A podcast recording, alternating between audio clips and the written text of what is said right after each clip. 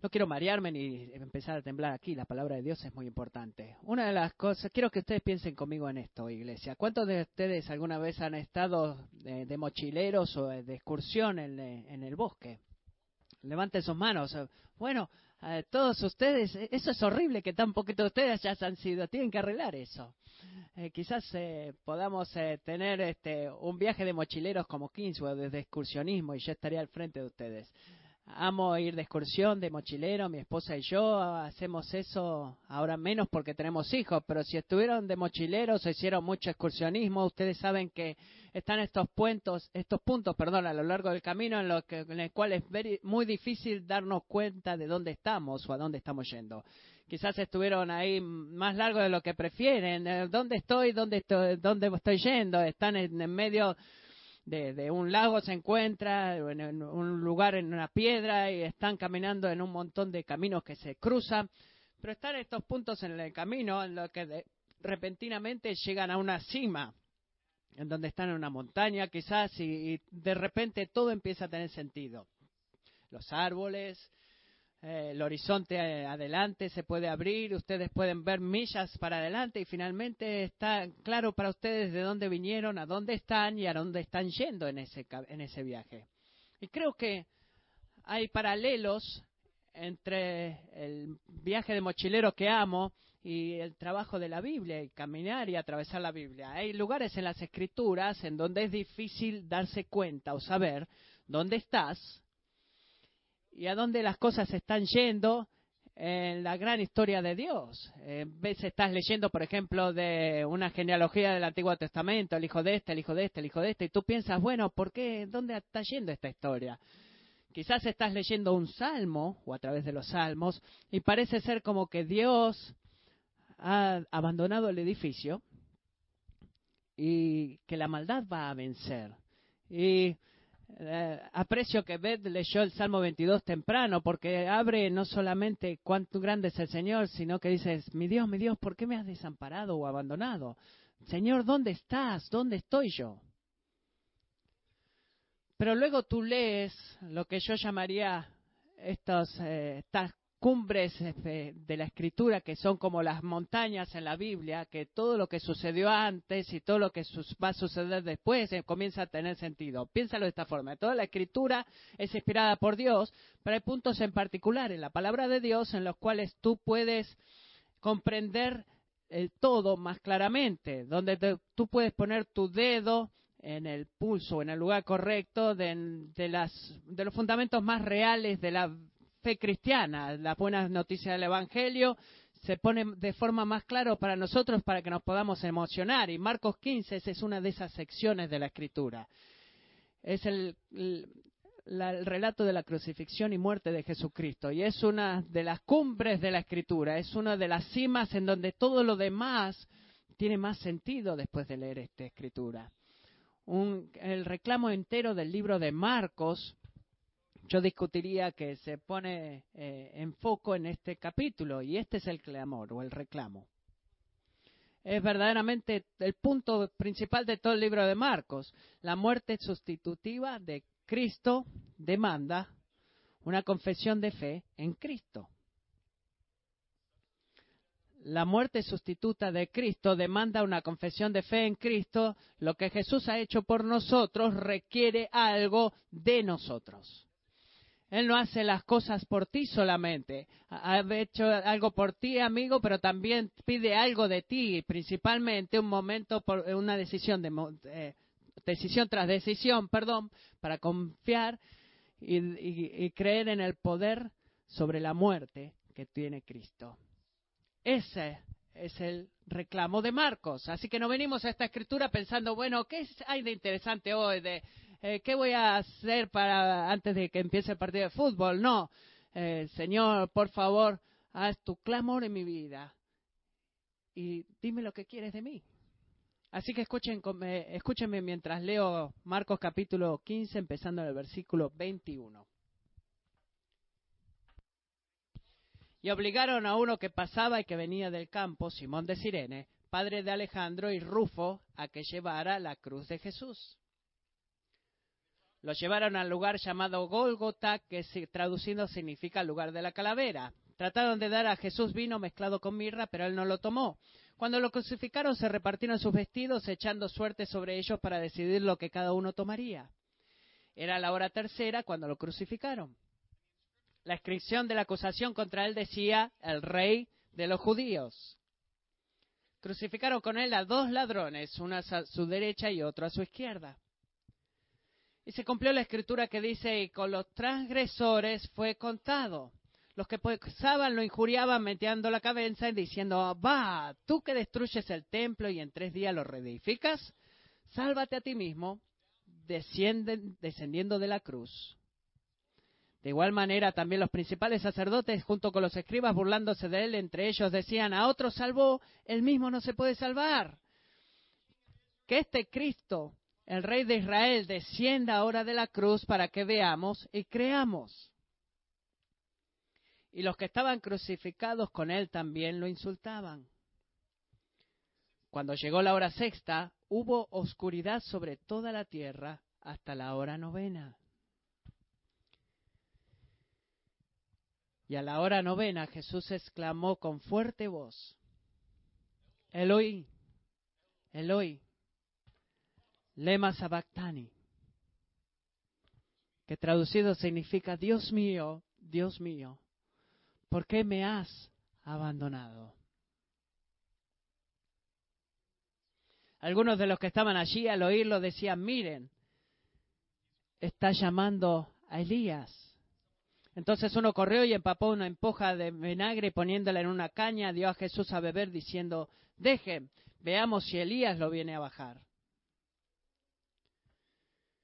Pero Jesús dando un fuerte grito expiró. Y el velo del templo se rasgó en dos, de arriba abajo. Viendo el centurión que estaba frente a él, la manera en que expiró, dijo, en verdad, este hombre era hijo de Dios.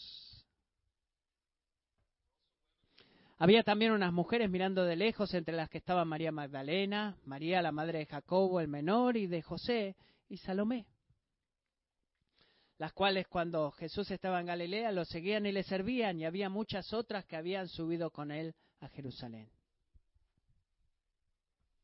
Padre Celestial, luego de leer estas palabras eh, y ascender a esta cumbre, no es fácil. Señor, no hay forma en un sermón para nosotros poder empezar a entender la profundidad de lo que sucedió en ese día, cuando tú muriste. Pero oro que el Señor hoy, mientras hablo, que como el centurión podamos darte la cara y verte y confesarte. En el nombre de Jesús, amén. Amén. Si ustedes están familiarizados con el Evangelio según San Marcos, entonces quizás recuerden que empieza con un eh, clamor muy audaz que dice Marcos 1, al principio del Evangelio de Jesucristo, es el Mesías, Hijo de Dios. Y por los siguientes 15 capítulos, Marcos continúa dándonos prueba tras prueba de que esa no fue una exageración de su parte, que no fue un, gran privilegio de que para tener tu atención desde el principio y empieza con la declaración del Padre en el bautismo de Jesús, que dice, tú eres mi Hijo amado, en ti me he complacido.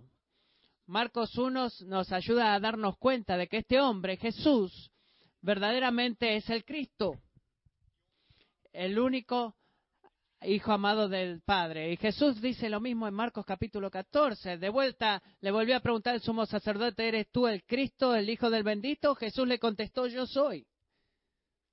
Y verán al Hijo del Hombre sentado a la diestra del poder y viniendo con las nubes del cielo. Así que entiendan esto. Marcos dice que Jesús es el Hijo de Dios. Dios el Padre dice que Jesús es el Hijo de Dios. Jesús mismo dice, yo soy el Hijo de Dios. Así que para este punto del libro, todo lo que estamos esperando es por otro hombre o mujer alrededor de Jesús que diga, haga, agregue su voz, perdón, y confiese finalmente de que este hombre no es simplemente un hombre. Él es Dios en cuerpo humano. Y en Marcos 15, 39, finalmente sucede, mire lo que dice el verso 39. Viendo el centurión que estaba frente a él, la manera en que expiró, dijo, en verdad este hombre era hijo de Dios. Esto es lo que quiero que ustedes se den cuenta. Esa confesión no sucedió eh, de forma inesperada. Eh, no hubo nadie, eh, y esto no estaba planeado, no hubo nadie que diga, bueno, tú tienes que decir esto. No, verdaderamente, este hombre no, no sucedió como algo preparado tampoco, eh, fue el resultado y el producto de dos cosas. El centurión vio cara a cara a Jesús, lo enfrentó, y el centurión vio la forma en la que él murió. Espero que se den cuenta que Marcos 15 eh, quiere hacer lo mismo contigo, llevarte a enfrentar a Jesús cara a cara, de ver la forma en la que Él murió. Iglesia, tú puedes leer acerca de algo, del ministerio de sanidad de Jesús, quizás. Tú puedes seguir el ejemplo moral de Jesús, incluso puedes disfrutar de estar con la gente de Jesús en lugares como este. Tú puedes hacer todas estas cosas, pero nunca vas a conocer a Jesús por quien verdaderamente es. Y mucho menos confiar en Jesús por lo que es, hasta que tú permitas que tus sentidos estén presentes y atentos de la muerte en la que Él murió, en la forma en la que Él murió, perdón. Tienes que hacer eso porque es su muerte más que nada de lo que hizo. La cumbre de nuestros corazones para hacer eco al centurión y confesar su fe es la muerte de Jesús lo que provoca eso en nosotros. Y esta mañana quiero atraer tu atención a varias características del sufrimiento de Jesús. Estamos juntos eh, y Él nos va a mostrar a través de la Escritura por qué la muerte sustitutiva de Cristo demanda una confesión de fe en Cristo varias características que vamos a estar viendo del sufrimiento de Jesús en esta mañana. Comencemos con la número uno. El sufrimiento de Jesús fue inimaginablemente grande. Es la primera cosa que debemos ver. Inimaginablemente grande. No pases muy rápidamente al versículo 21. Míralo de vuelta conmigo. ¿Por qué los, soldados romanos eh, le pidieron a Simón de Sirene que lleve la cruz de Jesús. Típicamente, esa era la responsabilidad del hombre condenado y nadie más lo ayudaba. No fue porque los soldados sentían misericordia por Jesús. Eh, no eran conocidos por ser misericordiosos los soldados romanos, sino que se debía a que Jesús estaba demasiado débil para poder hacerlo. Él había sido golpeado con un látigo de muchas, eh, de muchas puntas con huesos y metal y su eh, piel había sido destrozada y ya había perdido un montón de sangre. Y cuando él llega a la Golgota, él también estaba, eh, le habían dado un narcótico para mantenerlo firme, le quisieron dar vino con mirra para mantener todos los sentidos de el hombre y reducir el dolor. Y Jesús lo notó eso y, y rechazó tomar ese narcótico. ¿Por qué lo hizo? Porque él rechazó escapar de su sufrimiento y tomar algo que podría hacerle perder la conciencia delante de su sufrimiento o antes que su sufrimiento fuera completo. Marco nos recuerda que esta no era una víctima ordinaria de la justicia romana, que está tratando de, morir lo más fácilmente posible. Este no es, este es un hombre que quiere mantener total control de sus facultades hasta el mismísimo fin. Y en el versículo 24 lo crucifican, lo que significa que han atravesado un clavo a través de su mano izquierda, su mano derecha y en, sus, y en ambos de sus tobillos. La crucifixión no mataba inmediatamente, no, tenía la intención de matar inmediatamente, sino que la intención era matar lentamente. Y usualmente tomaba varios días para una víctima poder morir. Cada vez que Jesús quería respirar, él tenía que levantarse con sus brazos, empujar hacia arriba con sus piernas eh, y, darle un tremendo dolor a su cuerpo, una corriente eléctrica que pasaba por todo su cuerpo. Y típicamente, perdón, la muerte, la víctima de crucifixión no moría por la pérdida de sangre, sino porque estaban muy débiles para mandar, para seguir respirando, perdón, y se morían asfixiados. El sufrimiento de Jesús fue severo en el sentido físico, pero también fue severo en el sentido emocional. Piensa en esto. La gente le, quitaron la dignidad de por lo menos permanecer vestido. Eh, se sortearon sus ropas, Luego pusieron un, cartel sobre su cabeza anunciando el motivo por el cual él fue crucificado, que en el versículo 26 se lee que dice el rey de los judíos, y en caso que no te hayas dado cuenta, eso no fue un acto de adoración, ese era un acto de burla, ellos no creían o no creyeron ni por un minuto de que Jesús era el rey, que pensaban que era un, farsante, de que eh, lo veían culpable de insurrección en eh, contra del imperio romano. Miren, este hombre está en una cruz. Decía, él clama a salvar a toda esta otra gente, pero ni siquiera se puede salvar a sí mismo. ¿Qué clase de Cristo es este? Tú no eres un Mesías, tú eres débil. ¿Cómo tú puedes rescatarnos de Roma si tú ni siquiera puedes rescatarte, a ti mismo de los romanos? Imagina solamente el dolor emocional de saber exactamente quién tú eres cuando nadie más a tu alrededor ni siquiera tiene una idea de quién tú eres. Pero amigos, la intensidad de este sufrimiento emocional y físico se desvanece en comparación del sufrimiento espiritual de Jesús. El sufrimiento emocional y físico fue severo, pero el sufrimiento espiritual fue inimaginablemente grande. Mira lo que dice el versículo 33. Cuando llegó la hora sexta, hubo oscuridad sobre toda la tierra hasta la hora novena. Eh, estaba oscuro. ¿Cómo era esta oscuridad? Amigos, no era un eclipse pasajero o una nube pasajera que estaba sucediendo ahí, sino que fue un fenómeno sobrenatural, con significado sobrenatural también para cualquier judío que conociera sus escrituras. Éxodo 10 nos lo cuenta de esta manera. Entonces el Señor dijo a Moisés, extiende tu mano hacia el cielo, para que haya tinieblas sobre la tierra de Egipto, tinieblas tales que puedan tocarse. Extendió Moisés su mano hacia el cielo, y hubo densas tinieblas en toda la tierra de Egipto por tres días.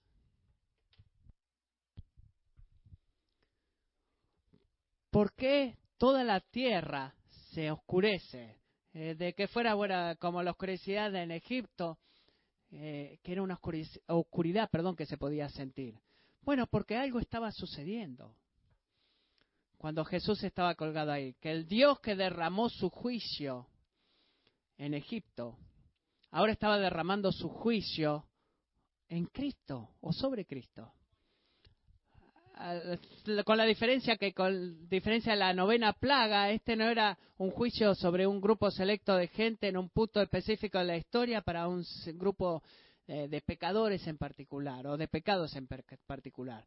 Minuto tras minuto, hora tras hora, Jesús estaba recibiendo en su cuerpo y su alma la ira acumulada de Dios por cada acto de maldad que todos sus hijos alguna vez han hecho desde la fundación del mundo hasta que el rey regrese. Toda esa ira, todo ese juicio eh, sobre Cristo en, ese, en esa tarde. Y luego de tres horas de oscuridad, Jesús clamó o gritó, Quizás las palabras más dolorosas que alguien alguna vez ha pronunciado. Dios mío, Dios mío, ¿por qué me has abandonado?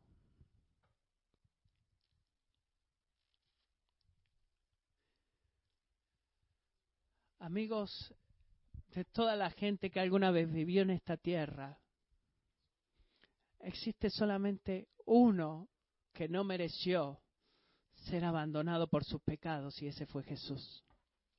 Porque Él no tuvo pecado. Él fue perfectamente obediente. Por 33 años Él siempre habló de Dios y a Dios como su Padre. Siempre. Si ustedes ven el Evangelio de Marcos otra vez, nunca dijo mi Dios, Él dijo Padre. Siempre le habló a Él como Padre. Pero en este momento no es su Padre. No es Padre lo que usa Él sino mi Dios. ¿Por qué? ¿Por qué? Porque cuando Jesús estaba colgado en esa cruz durante la culpa del pecado del mundo, él que alguna vez fue el amado, era grotesco a la vista del Padre. Y el objeto del Padre, de lo que era el deleite del Padre, fue ahora negado y despreciado por el Padre derramó toda su ira y la iniquidad del mundo sobre él y él estaba dándole la espalda a su hijo. Es por eso que Jesús fue abandonado. Y por eso el Salmo 22 dice, Dios mío, Dios mío, ¿por qué me has abandonado? ¿Por qué estás tan lejos de mi salvación y de las palabras de mi clamor? Dios mío, de día clamo y no respondes. Y de noche, pero no hay para mí reposo. No hubo nada parcial acerca del sufrimiento de Cristo en la cruz. Fue inimaginablemente grande en cada nivel y el precio, un precio infinito fue pagado y, y ganado. Así que esto es lo que significa para nosotros el día de hoy, entre otras cosas. Significa que nosotros, como pueblo, Deberíamos estar deseosos de perdonarnos el uno al otro cuando pecamos. Deberíamos, y déjame explicarte por qué. Porque el peor de los pecados alguna vez cometido contra ti por un hermano o hermana en Cristo ha sido pagado. Ya ha sido pagado. Así que para ti y o para mí de castigarnos el uno al otro por lo que eh, ha traído nuestro afecto o un tratamiento de, indiferencia o empezar en las críticas, en los chismes y un montón de cosas que tú y yo hacemos para hacer que la persona que nos pagó pague por sus pecados contra nosotros, en ese momento estamos proclamando una mentira acerca del sufrimiento de Cristo, especialmente diciendo de que no fue suficiente lo que hizo Cristo para pagar por el pecado de ese hermano contra nosotros, más dolor, es necesario, más pago. Eh, quizás tú digas, el sufrimiento sea un pago suficiente, suficiente que tú cometiste por mí la semana pasada, pero bueno, ya esta semana no. No, no es lo suficientemente bueno ese pago de Jesús. Ella va a tener que pagar por ese pecado, o él va a tener que pagar por ese pecado. Hermanos, hermanas, esa no debería ser.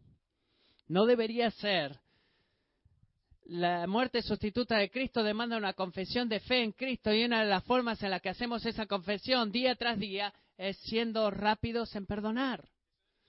No significa de que no haya consecuencias por el pecado, pero sí significa que debemos ser muy cuidadosos en nunca castigar a un hermano cristiano por su pecado, ya sea verbalmente o físicamente, porque cuando tú haces eso, tú estás haciendo una burla del sufrimiento de Cristo actuando como si ese sufrimiento haya sido insuficiente para pagar por la culpa de, de ese hermano.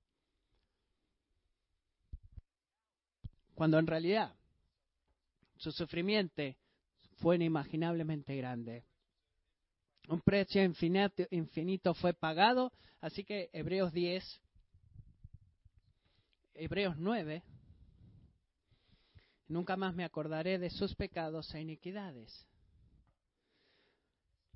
Ahora bien, donde hay perdón de estas cosas, ya no hay ofrenda por el pecado. Y este es mi desafío para ti, Kinsway. No hagas que la gente pague lo que Dios dijo que ellos no deben. no lo hagas. No lo hagas en tu matrimonio, no lo hagas en tu lugar de trabajo, no digas, Señor, yo sé que tú has dicho que no, no, deben más, pero yo siento que sí deben. Así que voy a traer un poquito más de sufrimiento, un poquito más de castigo por mis propios medios. No, no hagas eso, no hagas que la gente pague lo que Dios dice que ellos no deben. Ser rápido para perdonar. Y si alguien peca contra ti, el que peca no es un cristiano, bueno, esa persona me, lastimó. ¿Cómo sé que Jesús ya pagó por ese pecado y, se ha sufrido por ese pecamento? Bueno, esta, es la palabra de Dios en Romanos 12. Amados, nunca tomen venganza ustedes mismos, sino den lugar a la ira de Dios, porque Cristo está, mía es la venganza, yo pagaré, dice el Señor. Bueno, eso es una promesa de que Dios no va a fallar en cumplirla. Porque si Él tomó tu pecado lo suficientemente serio para crucificar a su hijo, tú puedes saber de que un día la justicia va a ser entregada.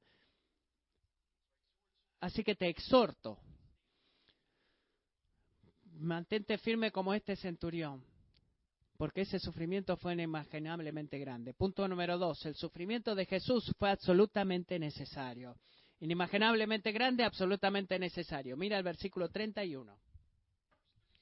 Versículo 31 dice, de igual manera también los principales sacerdotes junto con los escribas burlándose de él, entre ellos decían, a otro salvó, él mismo no se puede salvar.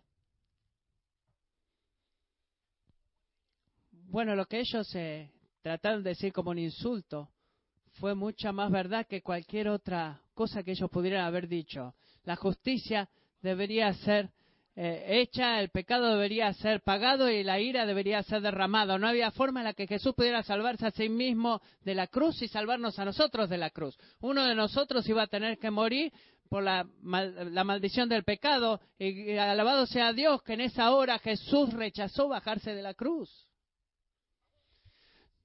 Yo no lo hubiera hecho.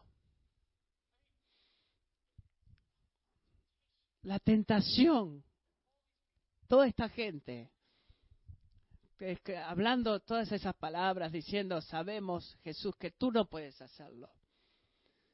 Tú, tú eres solamente un hombre, una persona normal. ¿Te das cuenta que en todas las películas que vimos, vemos cada verano que viene, ese es el momento cuando los eh, eh, herodianos dicen, bueno, ok, no hay forma que vas a poder bajar ni nada de eso, pero te das cuenta, bueno, yo te muestro. Jesús no hizo eso. Él no bajó de la cruz. Él permaneció ahí. Él se quedó. Y la razón es de que tu pecado hace que la muerte de Cristo sea absolutamente necesaria.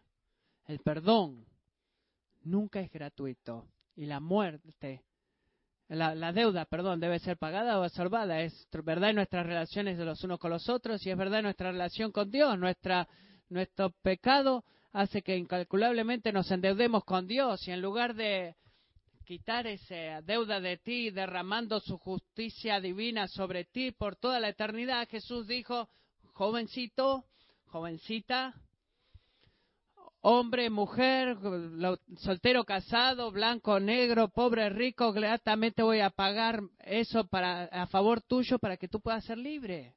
Y eso es lo que está diciendo Jesús, ese es el corazón del Evangelio, la salvación a través de la sustitución, la muerte de Cristo para que nosotros no tengamos que morir. Miren lo que dice J. L. Packer. La noción que expresa la frase sustitución penal es que Jesucristo, nuestro Señor, movido por un amor que estaba determinado a hacer todo lo necesario para salvarnos, recibió y soportó el juicio divino destructivo para el que, de no haber sido de esta manera, estábamos, estábamos perdón, ineludiblemente destinados.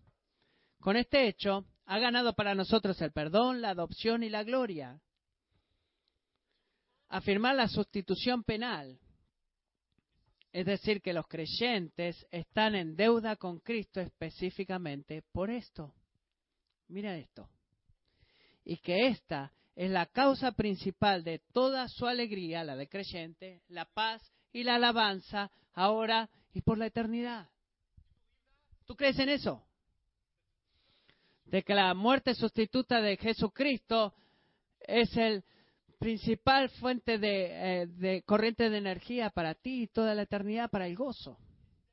Y su muerte demanda una confesión de fe. Y una de las formas en las cuales hacemos esa confesión, especialmente a la luz de la necesidad, la necesidad absoluta del sufrimiento, es siendo un pueblo humilde. La primera aplicación debe ser rápido para perdonar, la segunda es, ser un pueblo humilde. Eso significa que cuando alguien comparte una historia de pecado o de quebrantamiento contigo, ellos nunca deberían escucharte decir, wow, tú eres un desastre. No, esto es lo que deberían escucharte decir, deberían escucharte decir, bienvenido al club. Eh, quiere, dice que tú eres como yo. Suena como que tú necesitas a Jesús de la misma forma que yo lo necesito. ¿Te das cuenta de la aplicación? No es eso de que la muerte de Cristo es absolutamente necesario para que fuera de lo abstracto, es absolutamente necesaria, es necesaria para ti, para ti, para ti, para ti. Así que cuando nos unimos no habría ninguna de esta postura de nosotros decir, bueno, verdaderamente estás estás en problema, estás mal. No, tú necesitas a Jesús, necesitas a Jesús y tú necesitas a Jesús. Y en realidad todos necesitamos a Jesús de la misma manera. Los sumos sacerdotes y los escribas rechazaron creer en eso. No creyeron que necesitaban un sustituto, alguien que muriera por sus pecados.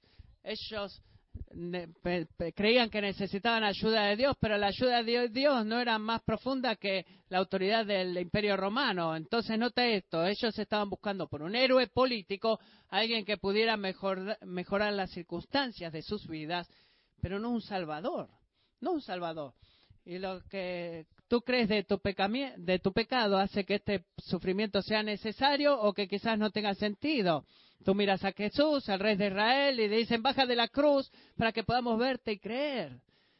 Ellos no creían que la muerte de Jesús era necesaria. Quiero advertirte, amigo, que tú haces, cometes la misma burla del sufrimiento de Cristo cuando arrogantemente crees que la muerte sustituta de Jesús es menos necesaria para ti de lo que lo es para la persona a tu lado. Tú haces exactamente lo mismo y hacemos exactamente lo mismo ten un espíritu humilde. Ten un espíritu humilde. Em, quédate al lado del centurión y mira que el sufrimiento de Jesús fue absolutamente necesario, inimaginablemente grande, absolutamente necesario. El último, el sufrimiento de Jesús es eternamente efectivo.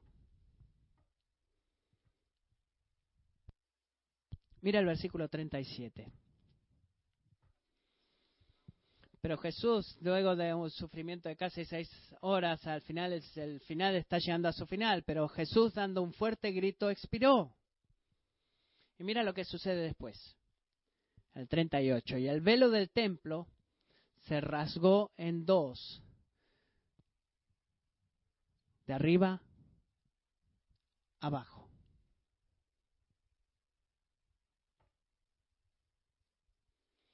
Bueno, debemos este, conocer un poco más de la historia. En caso que tú no estés familiarizado con el templo, el interior estaba dividido en dos secciones en el templo de Israel, el lugar santo y el lugar santísimo. El lugar santo tenías cosas como, por ejemplo, eh, la mesa con el pan de las presencias, el arca del, de, diferentes cosas para los sacrificios y en el lugar santísimo estaba el arca del pacto que representaba a Dios, la palabra de Dios y el pueblo de Dios. Y entre el lugar santo y el lugar santísimo había una cortina de 60 pies de alto y 30 pies de ancho. Así que imagínate eso. No sé cómo, qué tal alto es este techo, pero no creo que este techo sea de 60 pies de alto. Así que era más alto que este techo, quizás eh, tan grande como este estrado, eh, fue eh, gruesa este, em, y nadie podía atravesar ese lugar, excepto el sumo sacerdote. Y él, una vez al año solamente, en el día de la expiación. Y los judíos que conocían el Antiguo Testamento sabían que el hombre que estaba detrás de esa cortina, sin haber sido autorizado, inclusive incluyendo a los reyes, iban a, iba a ser este, atacado por la lepra o consumido por el fuego. Y la cortina tan grande y la protección del lugar santísimo eh, simbolizaba la separación entre el Dios santo y el hombre pecador. Así que imagínate el impacto.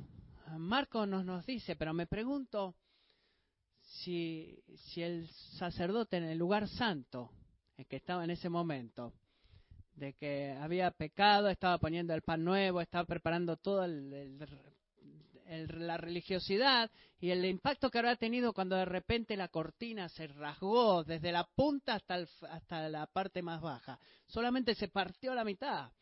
¿Por qué es importante que haya sido de la punta hasta abajo? Bueno, porque Marcos quiere que sepamos que no fue un hombre el que cortó la cortina, sino que fue Dios.